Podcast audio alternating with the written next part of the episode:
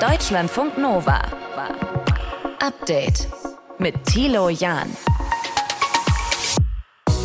Neue Woche und es wurde schon gejubelt. Ja, allerdings nicht, weil Montag ist oder Brückentag in einigen Bundesländern, sondern weil ihr Kandidat gewonnen hat. Die Stichwahl in Brasilien, Lula da Silva, holt sich eine dritte Amtszeit. Nós estamos dizendo ao mundo Brasilien meldet sich zurück auf der Weltbühne, um wieder eine zentrale Rolle zu spielen, allen voran beim Klimaschutz. Aber in Brasilien selbst, da sind die Gräben ganz schön tief. Warum denkt der Süden anders als der Norden? Das schauen wir uns heute genauer an. Wir sprechen auch über den Leak der Verfassungsschutzdokumente zum NSU. Jan Böhmermann und sein Team haben das für uns alle zugänglich gemacht, was eigentlich geheim sein sollte. Machen Sie sich doch, meine Damen und Herren, selber mal ein Bild von den NSU-Akten von der Arbeit des Verfassungsschutzes in Hessen. Und eine Prämie für uns Privatkunden beim Energiesparen soll es geben. Das hat die Expertenkommission, die die Bundesregierung in Gas- und Energiefragen berät, heute vorgestellt. Geld vom Staat. Auch darüber müssen wir heute sprechen in diesem Update. Schön, dass ihr mit dabei seid. Deutschlandfunk Nova. Es ist schon irgendwie strange. Für die Menschen in Deutschland soll Gas nicht mehr so teuer sein. Gleichzeitig sollen sie aber bitte schön ganz wenig Gas verbrauchen. Die Bundesregierung, die hat da ein bisschen rumgeeiert mit Gasumlage und anderen Ideen. Deswegen sollte es die Gaskommission jetzt richten. 21 Fachleute sagen heute in ihrem Abschlusspapier, wie Entlastung im Winter aussehen könnten. Sophie Stiegler aus unserer Nachrichtenredaktion hat das für uns beobachtet. Es gab ja vor drei Wochen schon einen Zwischenbericht dieser Kommission. Darin wurde unter anderem ja vorgeschlagen, dass der Staat eine Monatsrechnung übernimmt. Es wurde kritisiert, weil davon natürlich auch die Leute profitieren, die vielleicht ihren Ferrari in der Garage damit wärmen. Gibt es im neuen Bericht eine bessere Lösung? Also der Abschlussbericht ist noch nicht öffentlich. Äh, in der FAZ beschreiben aber Mitglieder der Kommission, wie sie sich diesen Spagat vorstellen, um eben zu entlasten, aber nicht den Gasverbrauch anzuheizen. Und ähm, die Idee ist, dass die Förderung eben nicht an den aktuellen Verbrauch gekoppelt wird, damit man nicht mehr Geld bekommt, wenn man mehr verbraucht, mhm. sondern der Staat zahlt für die Haushalte und für kleine Gewerbebetreiber so einen Grundbetrag an die Energieversorger, und zwar ab März. Und der ist berechnet anhand des Verbrauchs im September. Aber wenn jemand eben jetzt mehr verbrauchen sollte, ähm, dann bekommt er dann auch nicht mehr in diesen Monaten. Mhm. Ähm, aber es ist schon so, wer ein schlecht gedämmtes Haus hat, der kriegt mehr als jemand äh, ja, in einer Neubauwohnung im dritten Stock oder so. Okay, aber dann kriegen ja diejenigen auch mehr Geld, die das größere Haus haben und die größere Wohnung im Vergleich zu denen, die es vielleicht eher nötiger hätten, Unterstützung zu bekommen. Das ist richtig. Dazu schlägt die Kommission so eine Art Zusatzklausel vor. Also wer zu viel verdient sozusagen, und das ist ab einem Jahreseinkommen von 72.000 Euro, der muss diese Unterstützung als geldwerten Vorteil versteuern. Mhm. Und dann gibt es noch ein paar mehr Vorschläge dazu, wie man Leute grundsätzlich dazu bringen kann, zu sparen, weil die Kommission eben auch eingeräumt hat, naja, also so allgemeine Aufrufe aller äh, spart mehr Energie, die reichen halt nicht. Ähm, man könnte zum Beispiel einen Bonus auszahlen, wenn weniger verbraucht wird, sagen sie, oder ähm, mehr Förderung anbieten für Energieberater, die zu den Leuten nach Hause kommen, zum Beispiel Ehrenamtliche, ähm, oder mehr Aufklärungskampagnen starten. Und dazu gibt es eben noch die Idee eines Soforthilfefonds. Soforthilfefonds, für wen soll er sein? Ähm, für Menschen, die ihre Energiekosten eben trotzdem nicht mehr bezahlen können, beziehungsweise bis ähm, die Förderung ab März greift. Ähm, und diese Energiekosten, das muss dann auch nicht unbedingt Gas sein. Dazu gibt es dann auch erstmal einen Kündigungsschutz für Mieter und Mieterinnen, schlagen sie zumindest vor, wenn eben die Energierechnungen nicht bezahlt wurden. Der Vorschlag ist, die Vermieter kriegen das Geld vorübergehend vom Staat, damit sie die Energieversorger erstmal bezahlen können. Mhm. Und die Mietparteien kriegen dann mindestens ein halbes Jahr Zeit, um diese Schulden dann zu begleichen. Und ähm, nochmal eigene Hilfsfonds sind angedacht für Krankenhäuser und Pflegeeinrichtungen. Mhm. Was ist mit der Industrie? Die verbraucht ja auch ziemlich viel. Ja, ähm, da soll es so einen richtigen Gaspreisdeckel geben. Also die Unternehmen können auf ein billigeres Gaskontingent zugreifen und zwar schon ab Januar soll es das geben. Ähm, laut der Kommission ist die EU-Kommission nicht mehr dagegen. Aber wenn jetzt ein Unternehmen eben sein subventioniertes Gas nicht braucht, kann es das weiterverkaufen, ist die Idee.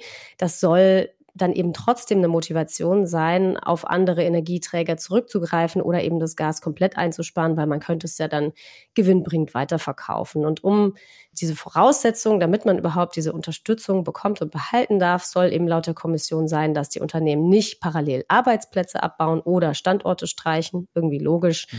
Ob sie dann weiterhin Boni auszahlen ähm, und Gewinnausschüttungen machen können oder so, war ja bisher ein Streitpunkt. Dazu steht, ähm, soweit ich erfahren habe, nichts im Bericht. Okay. Aber das sind ja schon mal ein paar Punkte. Aber jetzt, wir haben es ja auch miterlebt, dass sowas wie Gasumlage vorgesehen war von der Bundesregierung, da wieder kassiert. Kann man jetzt damit rechnen, was diese Kommission sich ausgedacht hat und in dem Bericht steht, das kommt genauso?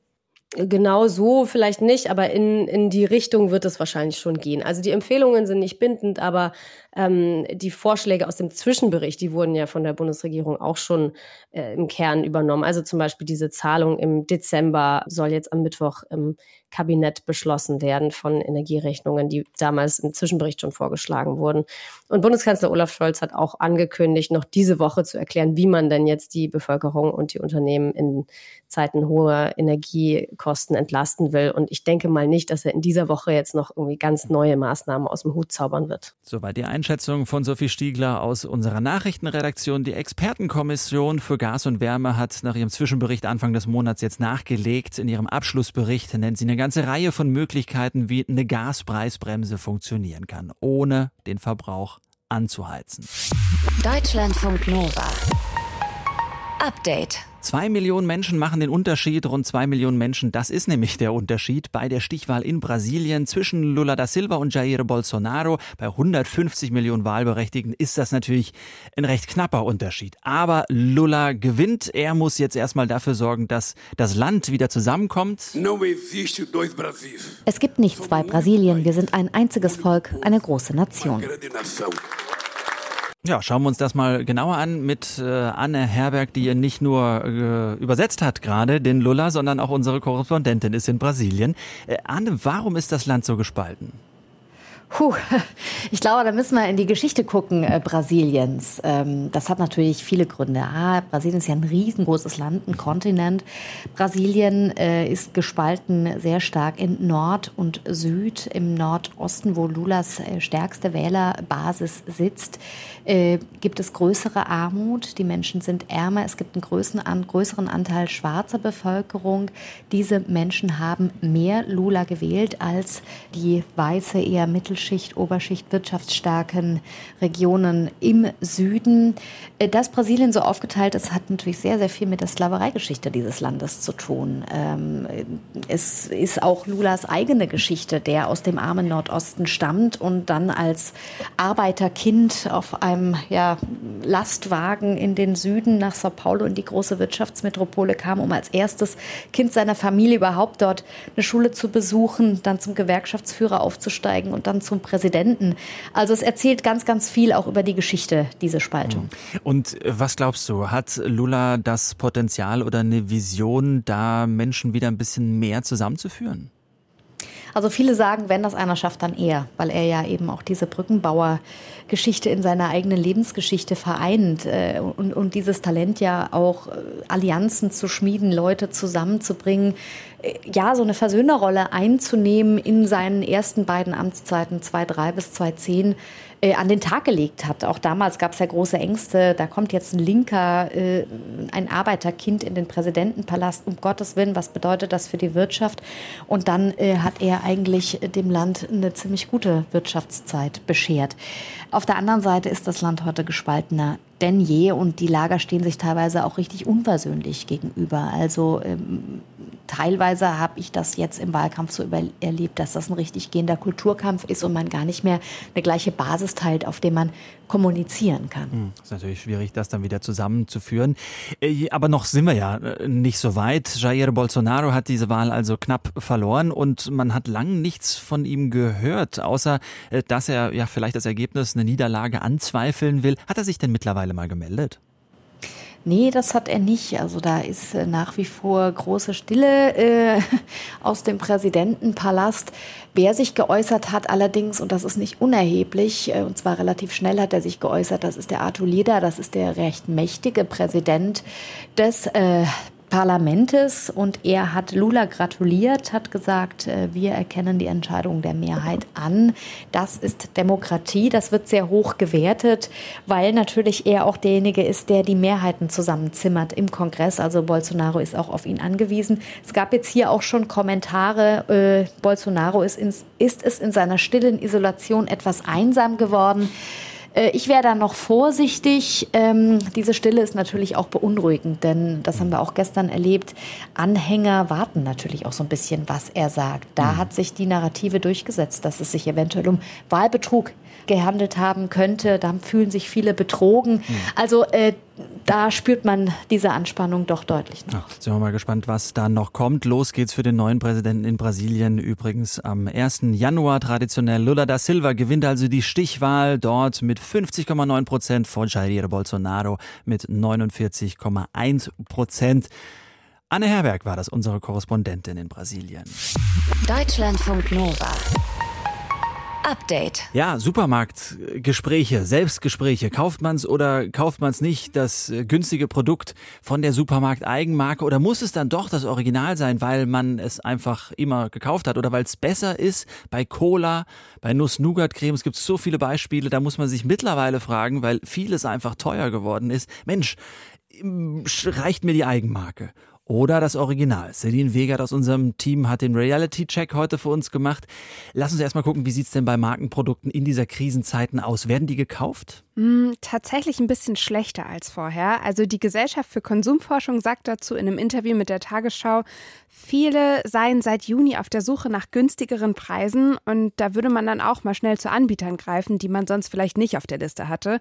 Aber auch unabhängig von der Inflation gerade gibt es da wohl einen Trend, dass immer mehr Menschen zu No-Name-Produkten Markenprodukten greifen. Warum kaufen wir überhaupt Markenprodukte? Also ist es das gute Gefühl, das man da bekommt?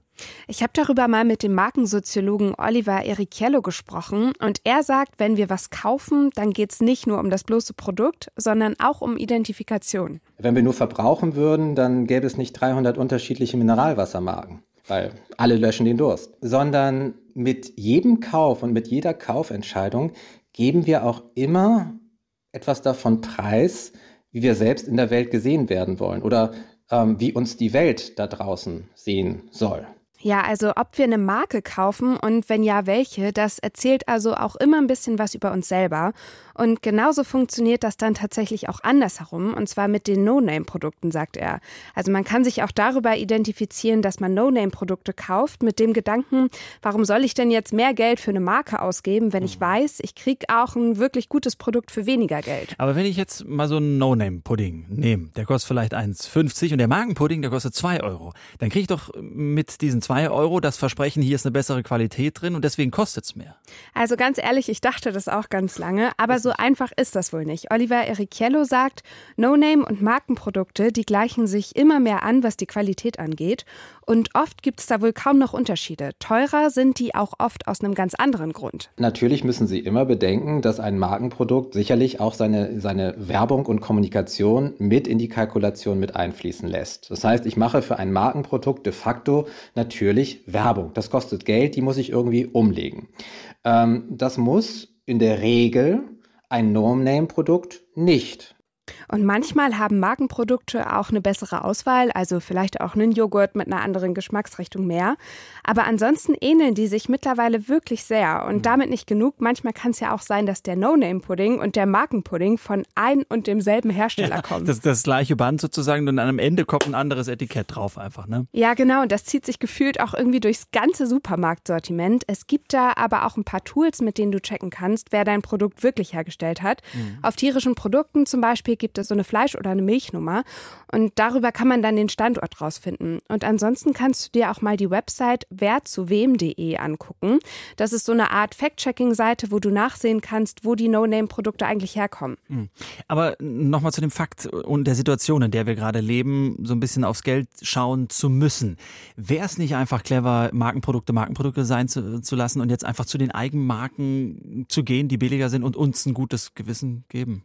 Also klar, das könntest du auf jeden Fall machen, aber auch hier hat das ja was damit zu tun, was für ein Gefühl du einkaufst, auch wenn das jetzt vielleicht so ein bisschen pathetisch klingt. Da mm, muss man eben auch psychologisch argumentieren. Natürlich belohnen wir uns auch ab und zu mit den Produkten, die wir uns gönnen wo wir ganz explizit sagen, ich weiß, das ist eigentlich nicht rational, was ich da tue und vollkommen unvernünftig, aber das gönne ich mir jetzt mal. Das tut mir einfach mal gut. Ja, und wir sollten vielleicht versuchen, so ein bisschen die Waage aus beiden zu halten, sagt er. Also es darf auch mal der Emotionskauf sein von der berühmten Nacho-Marke mit den Salsa-Dip dann obendrauf, wenn man danach wieder äh, das No-Name-Produkt nimmt. Also es hat viel, das nehmen wir mit, Einkaufen mit Identifikation zu tun. Deutschlandfunk Nova.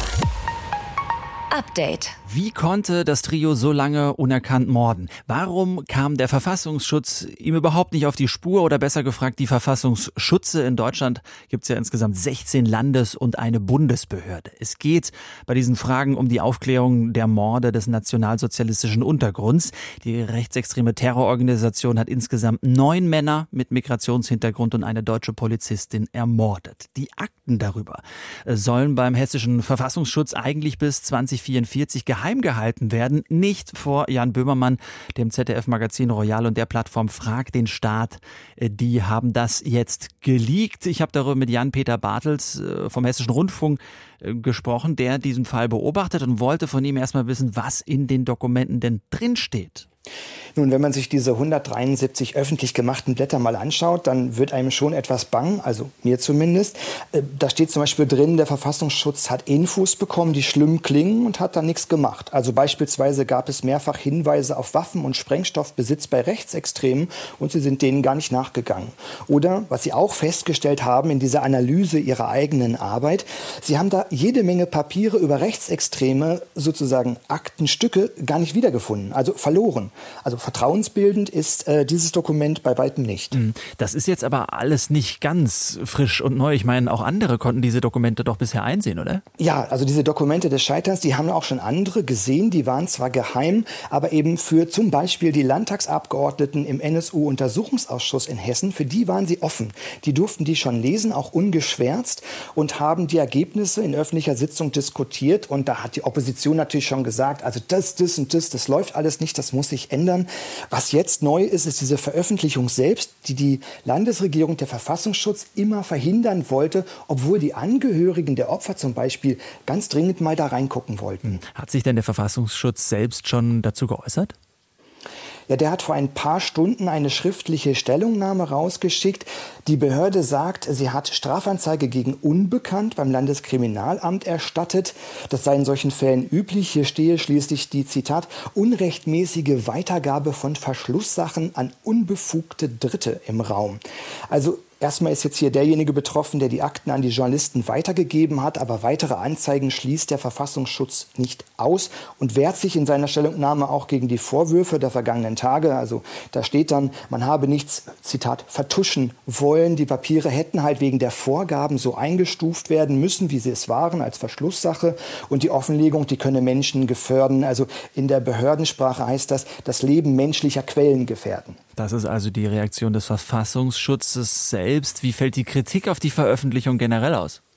Also die Regierungspartei CDU, die fühlt sich hier unfair behandelt und äh, kritisiert das stark. Sie sagte mir, die Angehörigen seien ihr natürlich keinesfalls egal, ganz im Gegenteil. Aber eben die Veröffentlichung könne Lebensgefahr bedeuten für die Spitze des Verfassungsschutzes. Sie könne auch zukünftige potenzielle Informanten verschrecken und damit die Arbeit des Verfassungsschutzes erschweren. Also das sei einfach schlimm und schlecht und unanständig. Das war das Fazit der CDU. Von welchen Seiten gibt es denn Lob für dieses Leak? Also Lob kommt von der Opposition im Hessischen Landtag, vor allem von äh, SPD und Linken, aber auch von den Betroffenen des NSU-Terrors. Ich habe da mit Seda Bascha Yildiz gesprochen. Das ist die Anwältin der Angehörigen des ersten NSU-Opfers. Und die sagte mir, sie finde es ganz beschämend, dass es Journalisten brauche, um das zu tun, was doch eigentlich die Aufgabe von Behörden sei, nämlich Transparenz zu schaffen. Sie habe den Eindruck, die Landesregierung hätte das Versagen des Verfassungsschutzes verschleiern wollen und deswegen nicht veröffentlicht veröffentlicht auf Kosten der Angehörigen. Und nochmal ganz kurz eine kleine Randnotiz. Was weiß man eigentlich darüber, ob diese Dokumente, die äh, das ZDF Magazin Royal und Frag den Staat jetzt da geleakt haben, echt sind? Also ich selbst kann es nicht beurteilen. Ich äh, kenne ja diese Akten nicht, die waren bisher geheim. Allerdings, die Linke in Hessen sagt, sie war in dem Untersuchungsausschuss, hat dort die Originalakten gelesen, hat das verglichen, wenn auch nicht Wort für Wort und sagt, ja, das sind die Originalakten. Da der Verfassungsschutz jetzt so reagiert hat, wie er reagiert hat, glaube ich auch, das deutet alles darauf hin, dass das hier die Originale sind. Äh, du hast dich da eingearbeitet äh, in diesen Fall. Äh, Jan-Peter, nochmal eine Einschätzung von dir. Also ist damit jetzt erstmal so das Spotlight auf den Verfassungsschutz gelenkt und es gibt jetzt die Auseinandersetzung Jan Böhmermann und ähm, mit dieser Klage oder was glaubst du, wie geht die Diskussion jetzt weiter? Nun, ich glaube, was jetzt gut ist, ist, dass das Scheinwerferlicht auf diesen Fall nochmal gelenkt wird. Das wird jetzt nochmal neu diskutiert, das Thema. Das ist gut, wichtig mhm. und richtig. Ich denke nur, dass eben weil der Inhalt dieser Papiere eigentlich schon bekannt ist, weil die Veränderungen im Verfassungsschutz auch schon angestoßen wurden, weil das alles schon diskutiert wurde in Hessen, dass sich da vermutlich nicht mehr so viel ändert.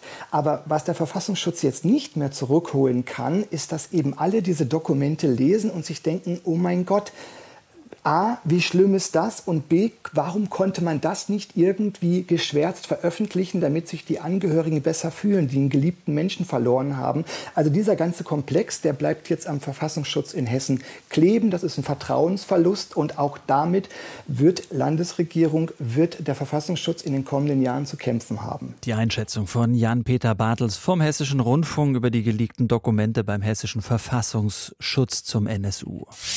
Deutschlandfunk Nova. Update. So ein Lockenstab ist ja ein tolles Gerät. Zumindest für alle, die Locken haben oder drauf stehen. Er hat nur einen riesen Nachteil, denn wenn man den Lockenstab einsteckt, dann ist er an. Es gibt keinen Schalter äh, bei den meisten Geräten, wo man ihn ausstecken kann. Das heißt, das Ding ist drin und wird dann heiß und kühlt erst dann wieder ab. Eigentlich alles okay. Nur wenn man dann abends draußen ist, irgendwo anders, nicht zu Hause und denkt, verdammt, habe ich das Ding aus der Steckdose gezogen oder nicht, geht das Kopfkino los, die Bingo-Trommel da oben rotiert und das ist dann so war vielleicht, dass der ganze Abend versaut ist. Wollen wir nicht? Woran liegt das eigentlich, dass wir so unsicher sind und Dinge manchmal dreimal checken? Ist das wirklich aus und was können wir dagegen tun? Deutschlandfunk Nova Reporter Martin Krinner hat dieses Problem heute mit einer Psychotherapeutin mal besprochen. Mein ganz persönliches Problemobjekt ist ja das Auto. Es geht mir regelmäßig so, dass ich mir denke, verdammt nochmal, habe ich das jetzt eigentlich abgeschlossen oder steht das da noch offen im Parkhaus rum? Und ich meine, meine olle Karre will sowieso keiner klauen, das ist schon klar. Aber manchmal liegt da eben noch eine Tasche drin. Oder ich habe mein Handy drin vergessen. Das kann schon mal vorkommen. Und vor kurzem bin ich deswegen ganz im Ernst nochmal quer durch die Stadt zurückgelaufen, eine Viertelstunde hin und eine Viertelstunde wieder zurück, um dann natürlich festzustellen, dass alles in Ordnung war. Und was ganz ähnliches hat offensichtlich Tim schon das eine oder andere Mal durchgemacht. Wirklich, ich weiß, du hast dich schon zehnmal gefragt, ob du jetzt vielleicht den Herd angelassen hast, aber du bist ja nicht blöd. Du würdest ja nicht aus dem Haus gehen, den Herd anlassen. Tja, und was wenn doch? Tim postet als Käsebrot26 bei TikTok und kennt das. Du verlässt das Haus, fährst in den Urlaub oder bist einfach abends mit deinen Freunden unterwegs und plötzlich schießt es dir durch den Kopf. Shit, steht mein Fenster vielleicht noch offen? Ist meine Wohnungstür richtig zu? Oder eben ganz schlimm, habe ich vielleicht den Herd angelassen? Der Ofen ist in der Tat aus. Siehst du, null, auch nichts an. Und soll ich dir was sagen? Sogar der Herd ist aus. Ah, ja. Um mit diesem Problem fertig zu werden, hat Tim jetzt einen ganz einfachen Vorschlag. Bevor er geht, filmt er alle wichtigen Punkte ab. Küche, Bad, Schlafzimmer, die Heizungen, alles wird dokumentiert, um es im Fall der Fälle später kontrollieren zu können. Denn wenn er das nicht macht, dann geht's ihm schlecht. Genauso wie den vielen anderen Leuten, die zum Beispiel in den Urlaub fahren und sich dann plötzlich am Strand fragen, ob zu Hause vielleicht gerade die Hütte brennt. Die leiden daran, dass sie letztlich mit der Aufmerksamkeit nicht im Hier und Jetzt sind. Also dass sie ähm, nicht den Urlaub genießen, das, was sie ja eigentlich machen wollten, sagt Denise Ginsburg-Marcoux. Sie ist Psychotherapeutin und arbeitet viel mit Menschen, die unter Angst oder Zwangsstörungen leiden. Die sind in Gedanken ständig zu Hause, bei zum Beispiel dem Herd oder abgeschlossener Tür, spielen immer wieder die Szene durch im Kopf. Ne? Das dreht sich dann wie so ein Kreisel. Und selbst wenn das dann der übliche Spleen ist, den wir wahrscheinlich alle irgendwie kennen und keine behandlungsbedürftige Störung, kann es einem einfach mal die Stimmung verhageln. Was dann echt auch passieren kann, sind Unaufmerksamkeiten im Hier und Jetzt. Wenn ich die ganze Zeit gedanklich beschäftigt bin mit einer Situation von gestern, dann kann es mir passieren, dass ich auch im Urlaub plötzlich nicht mehr weiß, habe ich jetzt das Auto zugeschlossen oder nicht? Und dann drehe ich mich da erneut im Kreis. Ne? Es schafft also so ein ständiges Hinterherhecheln hinter Informationen, ein sich ständiges Infragestellen, dann tatsächlich auch so über selbsterfüllende Prophezeiungen, auch wirklich Fehler das nehme ich dann als Grundlage, als Beweis dafür, siehste, siehste, ich mache Fehler, auf mich ist kein Verlass. Besser, ich kontrolliere nochmal und stelle mich immer wieder in Frage. Von Ruhe und Erholung kann da also keiner mehr sprechen. Wer nun aber Abhilfe schaffen will und ausbrechen möchte aus diesem Teufelskreis, der oder die muss umdenken. Denn das Zauberwort heißt Selbstvertrauen. Und das kriege ich ganz sicher nicht über Kontrolle. Also, ja, wenn ich Fotos mache und mir das immer wieder angucken muss, dann bleibe ich ja im System gefangen. Dann bestätige ich doch diese Annahme, mir ist nicht zu trauen, nur einem Foto.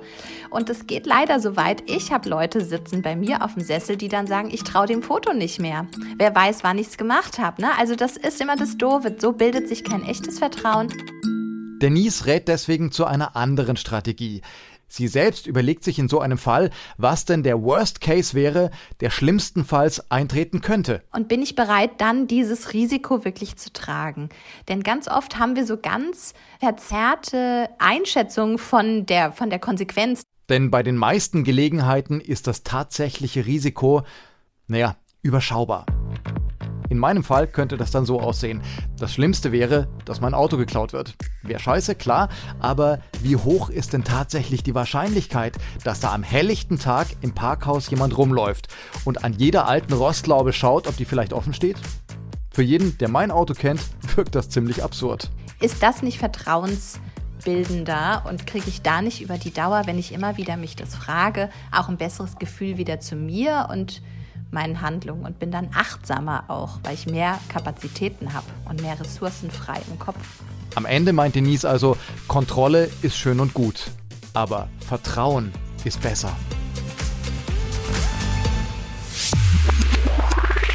Deutschlandfunk Nova. Update. Immer Montag bis Freitag auf deutschlandfunknova.de und überall, wo es Podcasts gibt. Deutschlandfunk Nova.